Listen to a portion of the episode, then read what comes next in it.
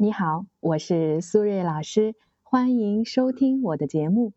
如果你喜欢今天的内容，欢迎关注、订阅和评论，这个呢对我很重要，谢谢你们的支持。最近啊，在解读动机测试报告的时候呢，我遇到了一个保留需求接近于负三的男孩子。如果呢，收听节目的朋友中有之前做过动机测试的，应该会有印象。在我们的动机心理学当中呢，保留是一种囤积和保存的欲望，而接近负三的保留需求意味着这个男生啊对人非常慷慨大方，在生活中的消费观念呢则非常的阔绰，只要是他自己觉得喜欢的就会买买买，而在感情生活中。低保留的男生呢，会非常喜欢给女生花钱，同时呢，又很喜欢断舍离。只要觉得没有用了，就会觉得占地方，又开始啊扔扔扔，然后呢，开始新一轮的买买买。所以啊，重点来了，当感情啊进入磨合期的时候，低保留的男生啊就会本能的想要结束这段关系，和女生啊提出分手。而女生呢，则是一头雾水。明明之前啊，一切都那么的美好，男生啊对自己还那么大方，怎么就要分手了呢？当然，低保留的不仅有男生，也有很多女生都有这样习惯性分手的通病。所以呢，这就是我们今天要分享的主题：如何平稳度过恋爱的磨合期，战胜习惯性分手，进入长期关系。如果呢正在听节目的朋友啊，也遇到了类似的情感问题，欢迎添加我的微信 b h 苏瑞。再说一遍，我的微信是 b h 苏瑞。好了，我们言归正传。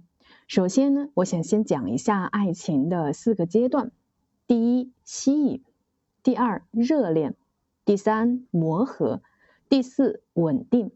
我们呢可以把感情生活想象成一个曲线图。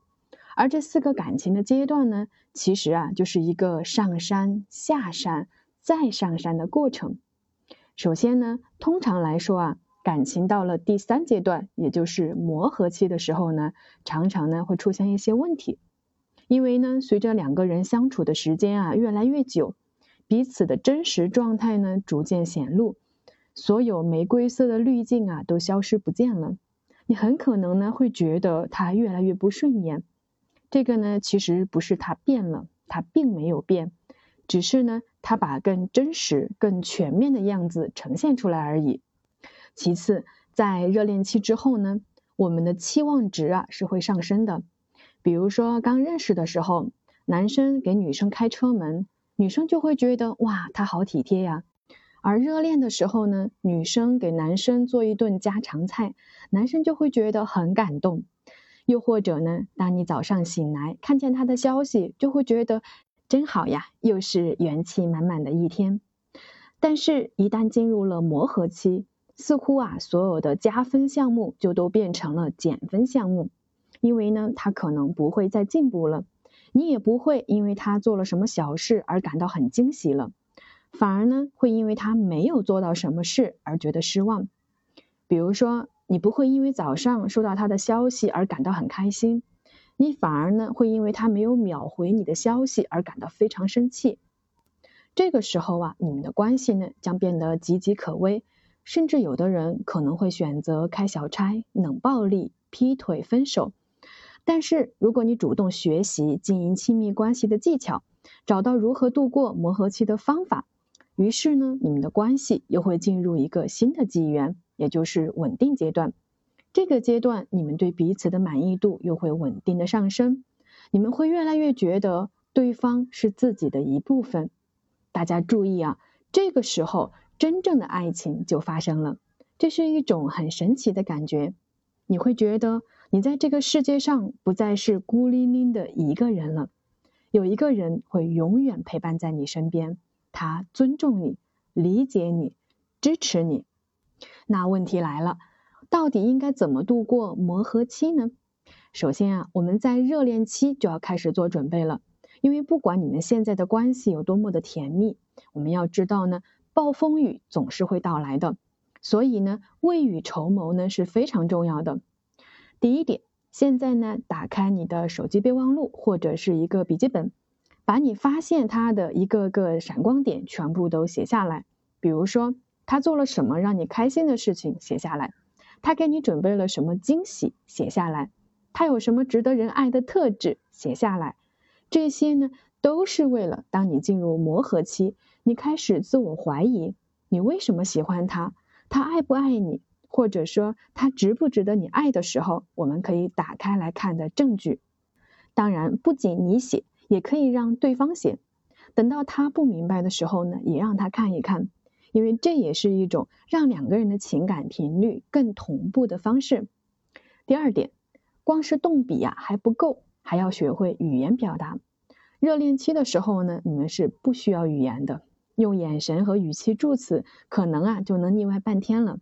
当你们进入磨合期的时候，恭喜你们，你们终于要开始说人类的语言了。比如他主动给你开车门，你可以说：“宝贝，你每次都好自然的给我开车门，真的好体贴，好绅士哦，我爱你。”再比如他给你做饭，你可以说：“宝贝，你做饭真的好好吃啊，我好开心，我们一起吃饭的感觉，真的感觉很温馨，我爱你。”再次划重点。